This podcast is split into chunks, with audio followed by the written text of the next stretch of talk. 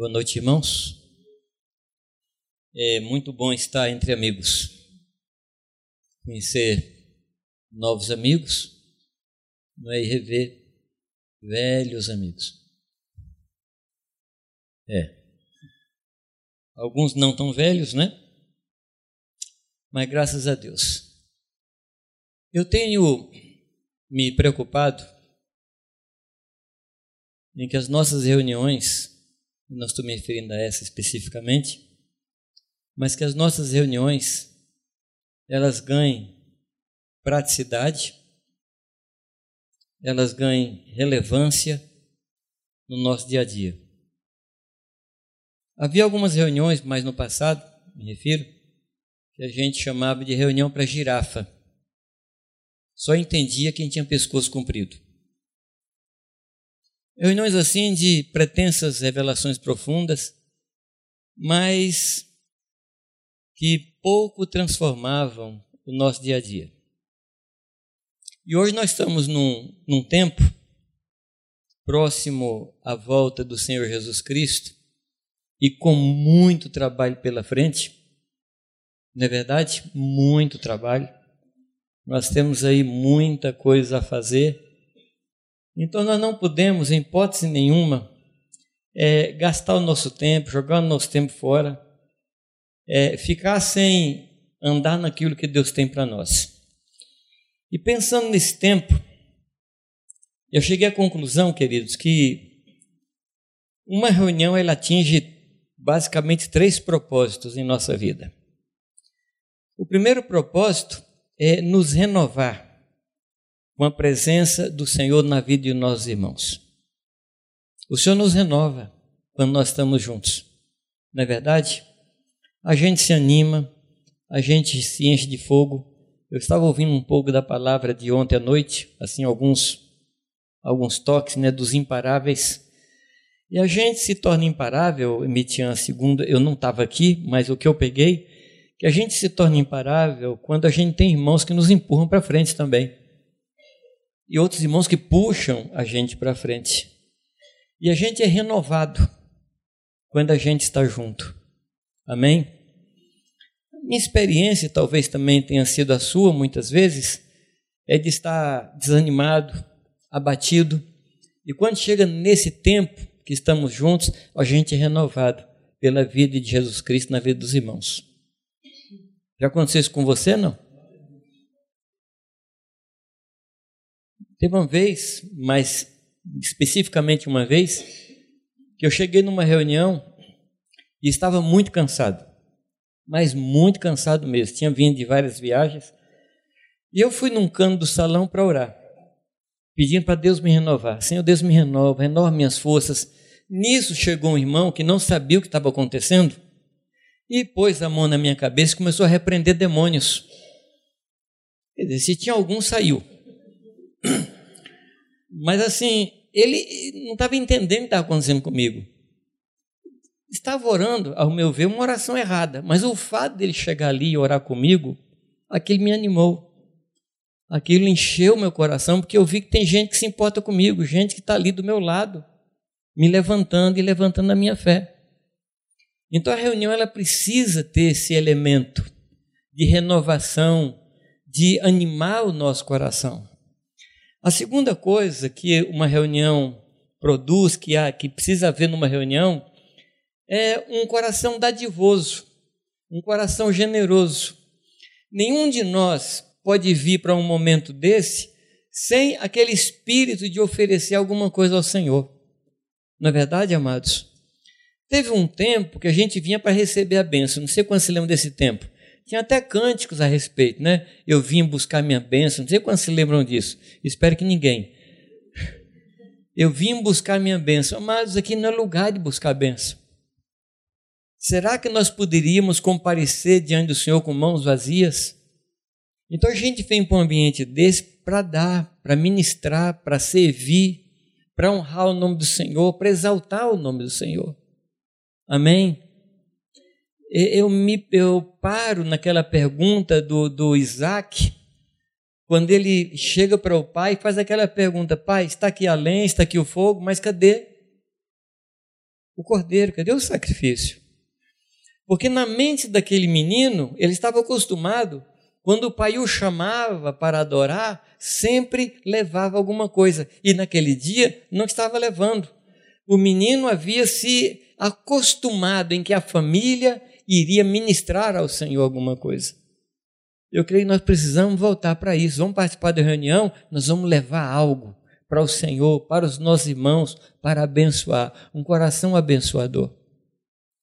A terceira coisa, queridos, que deve acontecer é que numa reunião dessa a gente recebe instruções. Amém? A palavra de Deus é útil para ensinar, para redarguir, para edificar, para corrigir o homem de Deus para que ele seja perfeito e perfeitamente habilitado para toda boa obra. Então, o comum é que numa reunião como essa, a gente seja instruído de como viver, de como andar, e a gente saia daqui com instruções de Deus para o nosso dia a dia, como resolver aquela situação no meu trabalho. Eu não estou dizendo que a gente vai chegar aqui e vai vir uma palavra de solução, de resolução, de direção para cada um de nós, mas a palavra que Deus vai nos dar vai nos levar a praticar a vontade de Deus onde nós estivermos. Então a reunião tem que ter esse elemento de instrução. E a gente veio aqui com o coração aberto para ouvir as instruções de Deus para o nosso serviço lá fora. Amém, queridos? Afinal de contas, o nosso trabalho é lá fora. É menos aqui e mais lá fora. Então a gente vem aqui para ser instruído. Eu gostaria, em cima desse último ponto, último ponto desses três, tá? Não o último ponto da mensagem, não fica alegre não. Eu gostaria de ler um texto com vocês. É um texto muito conhecido, mas muito conhecido mesmo. Eu queria tirar algumas lições desse texto. Eu me refiro ao texto que está em Lucas, o capítulo 10, que conta uma história muito sabida, que é a história do samaritano. Quem não conhece? Quem não conhece a história de samaritano? É verdade que em algumas versões o título é A História do Bom Samaritano. Não é isso? Eu não concordo muito com esse título, eu colocaria o samaritano normal. Porque o que ele fez é o que todo mundo deve fazer. Mas como a gente vive num país onde quem faz o dever recebe medalha de honra ao mérito pelo cumprimento do dever, por isso que a gente chama esse homem de bom samaritano. Que a gente está abaixo da linha. Correto? Não é normal uma pessoa achar uma bolsa de dinheiro no seu carro, sendo motorista de táxi, devolver o dinheiro para quem Perdeu? Aqui no Brasil, não. A pessoa acha uma bolsa de dinheiro, devolve, vai para os jornais. Então, esse samaritano, para mim, era um samaritano normal. Vamos ler a história. É, Lucas 10, 25. O texto diz que certo homem, intérprete da lei, outra versão fala mestre da lei, se levantou com o intuito de. O que é está escrito na sua Bíblia? Pôr Jesus à prova. Outra versão fala de tentar Jesus. Tentar Jesus. Esse homem veio com a ideia de filosofar. Ele veio com a ideia de filosofar. Senhor Jesus Cristo, ele não filosofa. Ele ensina coisa prática. E o texto diz que ele veio tentar a Jesus. Me lembra muito um outro texto, quando diz que Jesus foi levado ao deserto para ser tentado.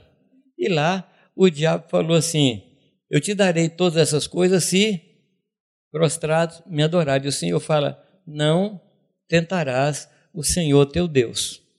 Uma das coisas que nos leva a tentar a Deus é perguntar a Deus as coisas que a gente já sabe. Entendeu ou não? Quando você já sabe e continua perguntando a Deus, você é tentar a Deus. As ordens de Deus não são para ser administradas. As ordens de Deus são para ser cumpridas. Amém, amados? E a gente precisa aprender isso. A palavra de Deus não é para ser questionada, Um dia eu ouvi o Mitian pregando e ele falava lá em Bauru, não sei quantos de Bauru. Deus falou, eu criei. Deus falou, eu criei. Eu andei nisso, é isso mesmo. Eu não vou questionar, eu não vou tentar. E esse homem, ele tenta a Deus. E a pergunta dele não é uma pergunta no intuito de aprender, é realmente filosofar. O que é que eu farei para herdar a vida eterna? E aí Jesus responde com uma pergunta. O que é que ele diz? Que está escrito na lei? E como interpretas? A ideia aqui é o seguinte: como você aplica o que você lê? Essa é a pergunta de Jesus. Como você aplica o que você lê? E aqui que está o problema da gente. Lemos e deixamos de aplicar. E ele responde a Jesus. Responde como? A isso ele respondeu: Amarás ao Senhor teu Deus de todo o teu coração, de toda a tua alma, de todas as tuas forças e de todo o teu entendimento, e amarás o teu próximo como a ti mesmo. O que Jesus diz, amados? Respondeste corretamente. E agora? Faz isso e viva. É isso aí. É isso aí.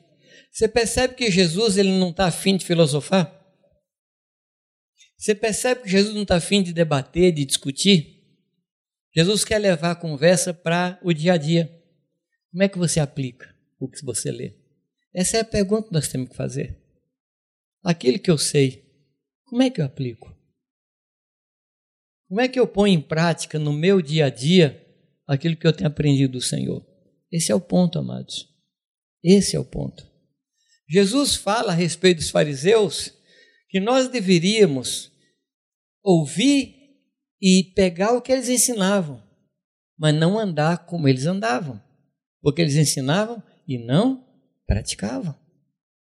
Correto? E Jesus diz: faz e viva. Então a vida que está na palavra, ela tem que se manifestar no meu dia a dia. Esse é o ponto que Jesus está querendo nos, é para esse ponto que Jesus está querendo nos levar. Eu digo, amados, que a nossa doutrina, ela tem que ter pernas. Você me entende, não? A nossa doutrina tem que ter pernas. Aquilo que você crê, tem que sair da cabeça e chegar nos pés, chegar nas mãos. É isso que nós precisamos. Nós temos uma igreja hoje, e não, não pense que eu estou sendo negativo, mas nós temos hoje uma igreja que sabe muito, mas que sabe muito. Mas em termos de prática, ela é pequena. Cabeça grande e pernas curtas. Mas eu não posso agora olhar para os outros. Eu tenho que pensar em mim aquilo que eu sei, aquilo que eu aprendi, tem sido prático para mim, tem sido alguma coisa que eu estou vivendo e faz parte do meu dia a dia, que na minha casa eu consigo viver? Essa é a pergunta que eu tenho que fazer. Faz isso e viverás. Isso se parece muito com a história do chamado moço rico que faz mais ou menos essa mesma pergunta a Jesus: Que farei para herdar a vida eterna? E Jesus diz: Olha, pratica os mandamentos. O que, que ele fala? Eu tenho praticado desde pequeno. Aí Jesus chama ele para uma outra realidade. Jesus pergunta: Você quer ser completo? Ou você quer ser perfeito? Faz o quê?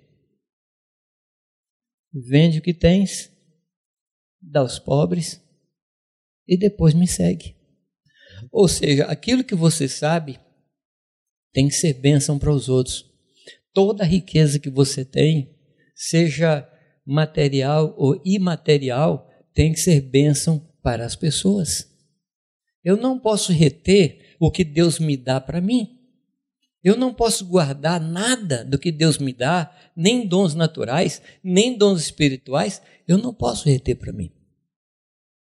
Interessante, amados, que o cuidado com as riquezas, ou a forma de eu tratar as riquezas, pode me aproximar mais de Deus ou pode me afastar do Senhor. Eu me refiro ao moço rico e me refiro a Zaqueu. A forma de Zaqueu encarar a riqueza fez com que Jesus dissesse para ele: aqui também está um filho de Abraão. Hoje entrou salvação nesse lugar. Aquele outro se afastou do Senhor. As mesmas riquezas, a maneira de tratar as riquezas, afasta ou aproxima. Ou seja, aquilo que eu tenho de riqueza na minha vida tem que abençoar os outros. Amém, amados? Uma coisa que eu entendo, queridos, que as obras não me salvam, mas fa a falta de boas obras me afasta do Senhor. Nós não somos salvos por obras, mas nós somos salvos para as boas obras. Amém? Vamos continuar no texto.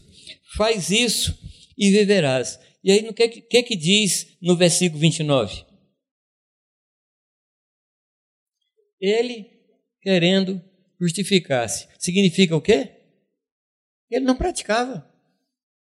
Porque quem pratica não precisa de justificativa. Eu ouvi uma frase esses dias muito interessante.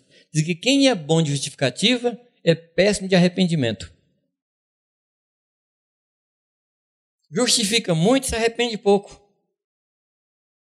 Querendo justificar. Por quê? Não praticava aquilo. Então tenta achar uma forma de Jesus ter uma boa imagem dele. E ele diz: Olha, quem é meu próximo?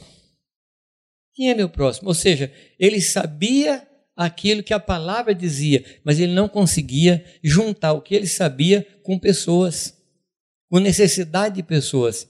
E a pergunta que ele faz é: quem é meu próximo? interessante que mais adiante nessa história, Jesus faz uma outra pergunta diferente dessa. Que aqui ele pergunta: quem é o meu próximo? E Jesus pergunta: quem se fez próximo? Dá para me compreender, não? No primeiro momento, ele pergunta a Jesus: quem é o meu próximo? Querendo de novo filosofar. Mas aí Jesus, de quem você se fez próximo? Esse é o ponto, de quem você se faz próximo. Jesus está chamando a gente para uma realidade de vida onde as pessoas são abençoadas, onde a palavra passa por nós e chega no coração das pessoas. Isso é uma das coisas que esse texto me ensina. Quem é o meu próximo? E amados, aqui nós estamos falando de um homem que era doutor da lei e não sabia quem era seu próximo. É uma coisa, no mínimo, estranha. Um doutor da lei, conhecia a lei, ensinava a lei, mas não conectava a lei com pessoas. E esse é um problema, é um problema do nosso século. A gente não se conecta a pessoas. No versículo 30, Jesus diz assim: o texto fala que Jesus prosseguiu. Essa palavra prosseguir, pelo que eu entendi no texto, ela aparece no sentido de sacudir a pessoa, no sentido de puxar o tapete da pessoa. O homem já estava tonto e Jesus dá o nocaute. Prosseguiu Jesus. Certo homem descia de Jerusalém para Jericó e veio cair em mãos de salteadores, os quais, depois de tudo lhe roubarem e causarem muitos ferimentos, retiraram, retiraram-se, deixando semi-morto. Casualmente, descia um sacerdote por aquele mesmo caminho e vendo passou, passou ao lago. Semelhantemente, um levita passa por aquele mesmo lugar e passa ao lago. Eu não sei qual a ideia que você tem dessa estrada. Se você está pensando nela como fosse uma BR-116, onde uma pessoa cai lá na outra pista, no outro acostamento, e você nem vê mas essa estrada não era assim. Era uma estrada estreita. É impossível que alguém caído no chão não seja notado por aquele que passa. Ou seja, tanto sacerdote como levita, eles passam ao lago, realmente é no coração que eles se afastam. A distância aqui não é física. A distância Mas a questão aqui, amados, não é uma distância física, é distância de coração. É aquela situação em que você passa pela pessoa e pergunta como ela está, como uma forma de saudação. Tudo bem? E vai embora. Oi, tudo bem? E, e passa. Um dia alguém perguntou para o tudo bem? E você tem tempo para me ouvir? Você quer saber como é que eu estou mesmo? Mas tudo bem passou a ser uma mera saudação. E eu diria para vocês assim, que ainda bem que nossos carros hoje têm vida elétrica rápido, né? Nas esquinas, quando as pessoas chegam, o vidro sobe. E às vezes não está de carro e o vidro subiu. Às vezes a pessoa se aproxima, mas o vidro sobe depressa. Porque ele não está interessado em como as pessoas estão. Eu gosto muito da música do Daniel de Souza, que diz que nós somos teus pés, somos tuas mãos, somos os teus seus pés, tuas mãos, somos os teus olhos à procura dos aflitos. É. Mas me impacta essa frase: somos teus olhos à procura dos aflitos. Amados, o nosso Deus é um Deus que responde a oração não feita. Quando o povo estava no Egito, chorando e clamando, um povo que já tinha se afastado do Senhor 430 anos, o povo clama e esse choro sobe diante de Deus. Deus não tem vidro rápido que o separa de nós. Deus não tem isso. Deus está sempre ali para nos ouvir e nos atender. É um Deus de perto, de longe também, mas é um Deus que está sempre perto de nós. Amém, amados? E Deus quer isso das nossas vidas. Que a gente seja próximo das pessoas. Que ao olhar numa reunião como essa, a gente consiga, consiga discernir quem é que está abatido quem não está abatido. E vendo abatido, a gente pega logo o telefone e liga para os pastores. Pastor, irmão está abatido, vai lá, dá um jeito nele. É assim que a gente faz? Não. Chega junto, chora junto, não passa ao largo. Não passa ao largo. Interessante, amados, que a gente sabe como o judeu via o gentil, via o samaritano. Quem era o samaritano para o, para o judeu? Cachorro. Alguém desprezível. Hã? É fogo. E Januário, eu acho que Jesus podia dar um, aliviar a carga aqui. Porque Jesus podia falar assim: um sacerdote, um levita e um romano. Não ficaria tão.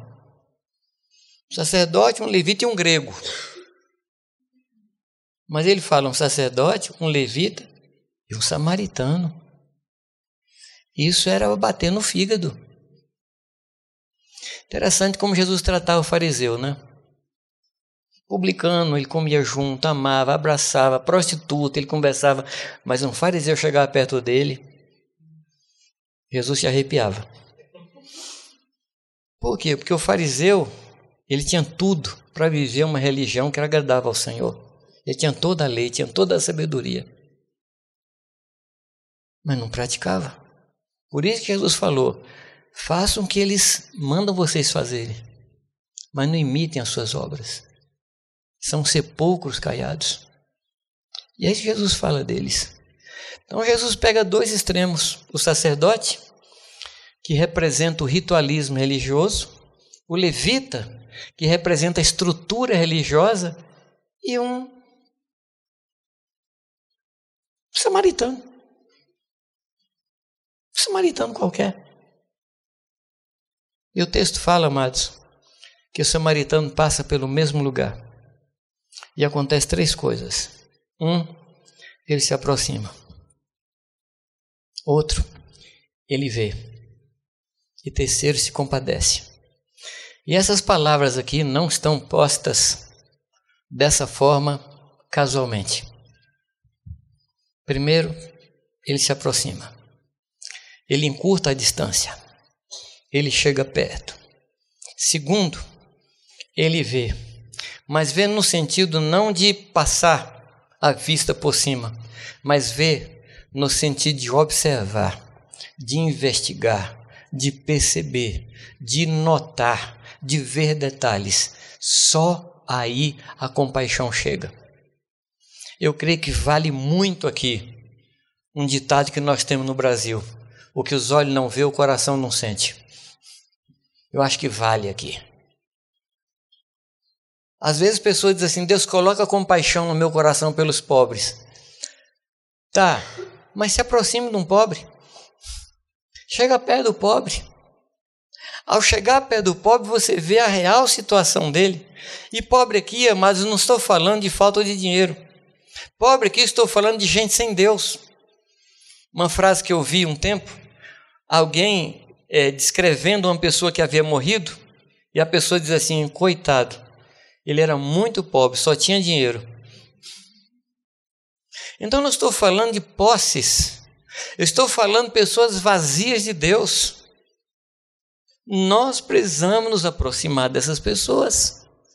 Nós precisamos de uma igreja hoje, amados, uma igreja atuante. Eu creio que nós precisamos fazer manifestações nas ruas. Lá em Jundiaí, antes das eleições, nós saímos nas ruas, fizemos campanha contra aborto. Eu creio que nós precisamos nos manifestar. Um amigo meu, que é bispo em Volta Redonda, ele chegou para mim e falou: Jamê, cadê a igreja? A igreja evangélica não se levanta aí contra o aborto. Eu falei: Eu não sei, cadê? Eu o que eu ia responder para o bispo? Eu não tinha que responder. Então eu creio que nós vamos nos manifestar politicamente, não politicamente, uma política partidária. Aliás, a palavra política significa como viver na polis. Polis é cidade, como você vive numa polis. É isso que a palavra política significa. E nós precisamos ser políticos. Agora, tem crente que não quer ser político. Essa decisão é uma decisão política. Assim como a falta de decisão é uma decisão. Ah, não, não quero ser político. Isso é sua política. Você está fazendo sua política. Então nós precisamos nos manifestar coletivamente. Mas eu me refiro agora, amados, manifestação pessoal. De chegar junto. Há uma frase na Escritura que me impacta muito. Me impacta muito.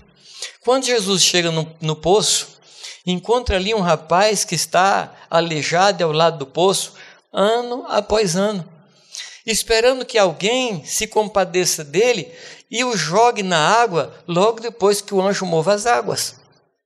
E Jesus pergunta, interessante como Jesus gosta de perguntar o que ele já sabe, né? Mas é que Jesus gosta de conversar. Fala, tá, abre seu coração comigo. Ele já sabe, ó. Me fala, vamos lá, vamos conversar, vamos bater um papo. Qual é a sua situação? Aí conta isso para Jesus. E esse homem fala uma frase, amados, que para mim, olha, não deveria estar no lugar, aquele lugar específico. Ele diz assim: Eu não tenho ninguém. Agora, como era o nome do poço? Betesda, que significa o quê? Casa da misericórdia. Falei, meu Deus do céu, como é que pode alguém na casa da misericórdia dizer que não tem ninguém? Você admite isso, Jorge? Mas não dá. Agora, o que é a casa da misericórdia, amados, se não é a igreja? Pode haver, amado, no nosso meio alguém que diga assim: eu não tenho ninguém.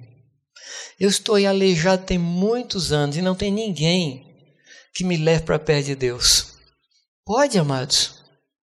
Agora, por favor, não inverta o que estou dizendo e diga assim: é verdade, eu não tenho ninguém. Não, não é sobre isso que eu estou falando. Eu estou falando assim de quem é que você se aproxima. Quem é que você cuida para que essa pessoa não se sinta solitária? Eu não estou falando de você como um homem caído na beira da estrada, estou falando de você como samaritano. É disso que eu estou falando. Porque a gente tem mania de vitimismo, né? Tadinho de mim, realmente eu não tenho ninguém, né? Ninguém me ama, ninguém me quer. Lembra dessa música? Não. Para com isso, querido. Para com isso. De quem você se faz próximo? Essa é a pergunta que Jesus faz. Não é quem é meu próximo, é de quem você se faz próximo. Então somos nós que temos que nos aproximar. Repito, a distância ela não é física. A distância está aqui no coração. E nós temos que quebrar isso. E na medida que eu me aproximo, eu consigo ver a realidade da pessoa. E aqui tem uma, tem uma consequência disso. Quando eu me aproximo da pessoa e percebo o seu problema, via de regra, eu vejo que o meu é menor. Eu não estou pregando laborterapia, não. Não é isso que eu estou querendo falar. Mas quando a gente se afasta um pouco da dor da gente, a gente consegue ver o tamanho real dela. Se você se aproxima muito da sua dor, ela lhe consome. Chega perto da dor dos outros. Aí você vai ficar com vergonha. Fala, poxa vida, eu estou chorando por causa de um encravado e o outro não tem perna.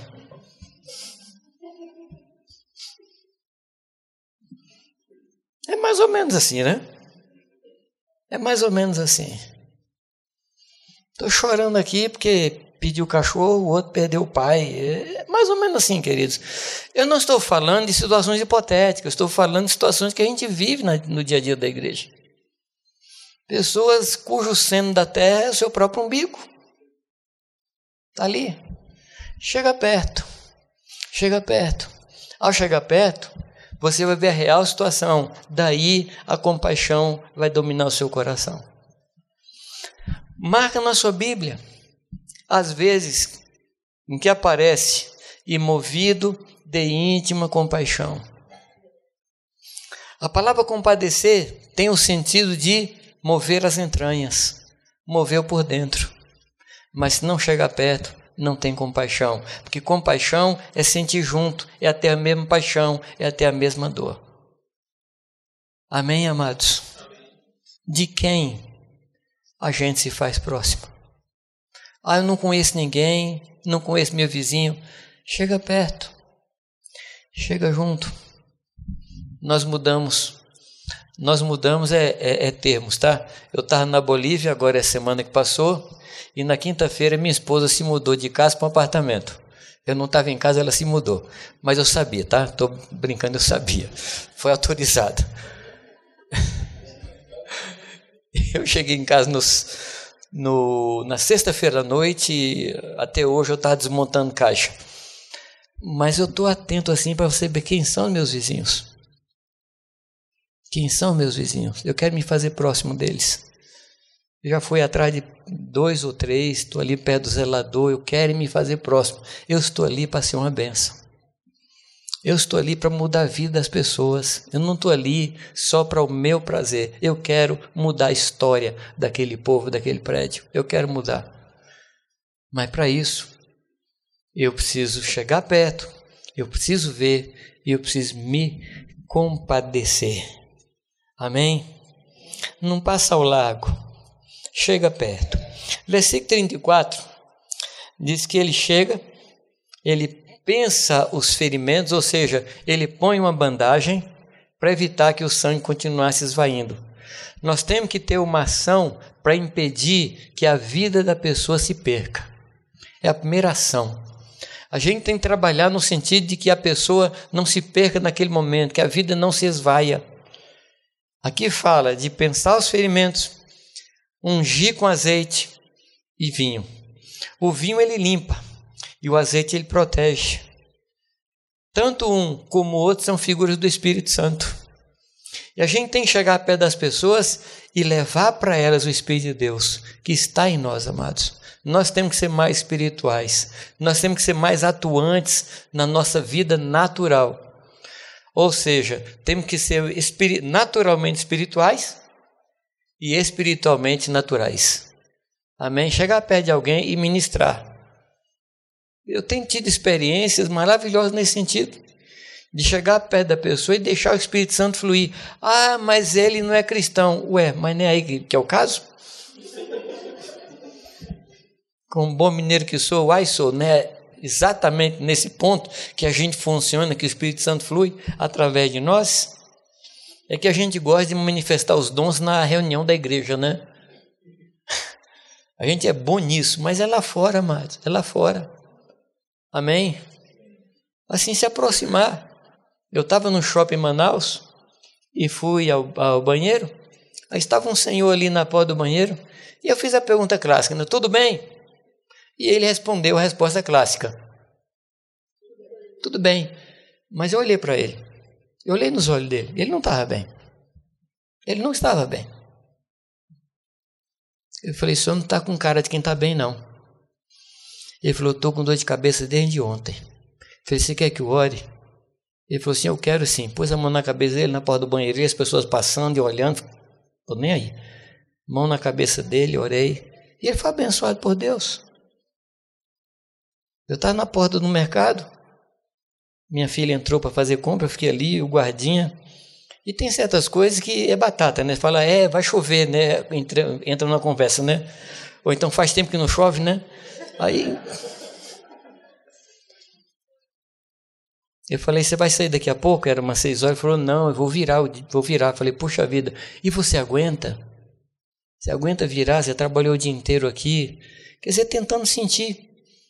Ele falou, não, eu preciso virar, porque na minha casa está uma confusão terrível. Minha filha arranjou um emprego e não está um tostão para casa, minha vida está um inferno, não sei o quê. Ele precisava que alguém se aproximasse dele. Amém, amados? Ontem no elevador, Primeira vez que eu vi um homem, chama-se Wagner. Falei, tudo bem com o senhor? Eu sou desse apartamento aqui, cheguei ontem aqui, estou aqui para lhe servir. Ele falou, ah, eu estou com problema nesse joelho, estou andando, não sei o que, não sei o que. Falei, então, na hora que o senhor precisar, estou aqui, pode bater, pode me chamar. A gente tem que se fazer próximo. Amém? Então ele pensa, passa azeite, passa vinho, e o texto diz que ele põe esse homem no seu próprio animal. O texto não fala quantos animais, mas o texto fala que ele colocou no seu próprio animal, ou seja, ele andou a pé para que o outro fosse levado. Quando a gente se aproxima, a gente renuncia ao próprio conforto para que o outro seja atendido. A gente não pode tentar cuidar de pessoas sem ter um determinado prejuízo. Correto? Não adianta você tentar cuidar de pessoas sem perder alguma coisa. O que é que eu ganho com isso? Você não ganha nada. Quem ganha é a pessoa que você serve. É ele que ganha. Mas a gente sabe que é dano que a gente recebe. A gente sabe disso. Ninguém faz a obra do Senhor e Deus fica devendo para ela. Na, no tocante a dar, ninguém vence a Deus. Sim ou não? Mas você não vai servir as pessoas com o intuito de receber de Deus. Você vai servir porque essa é a sua natureza. Essa é a nossa natureza de servo, de discípulo. Essa é a nossa natureza. Então ele põe no seu próprio animal. E diz o texto amado que ele leva para hospedaria. Ou seja, ele não faz sozinho. Ele envolve alguém para ajudá-lo. Não faça a obra sozinho. Não ande sozinho. Você é incapaz de cumprir tudo. Você é insuficiente. Você sozinho é inapto, é inábil, é incapaz e tudo in que se achar aí pode colocar. Você não consegue. Envolve outros. Amém? Haverá melhor paga do trabalho. Envolve outros. O que, que ele faz mais?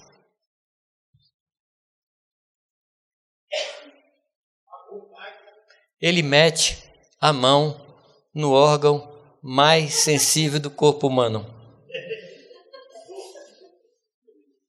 Não existe um órgão mais sensível do que o bolso.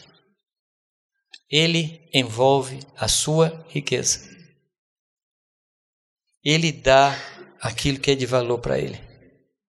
Nós não podemos servir as pessoas sem colocar as nossas riquezas à disposição, prontos para perder. E não somente isso. O que, que ele faz? Ele continua a sua viagem, mas antes de sair, o que ele fala para o hospedeiro? Cuida dele. E leva ele para a igreja mais perto da casa dele. É isso que ele fala. Você lembra desse negócio? Não. Procura uma igreja perto da sua casa. Lembra? Não. Isso não está na moda mais não, viu gente? Isso já saiu da moda. O que, que ele faz? Eu vou e vou voltar.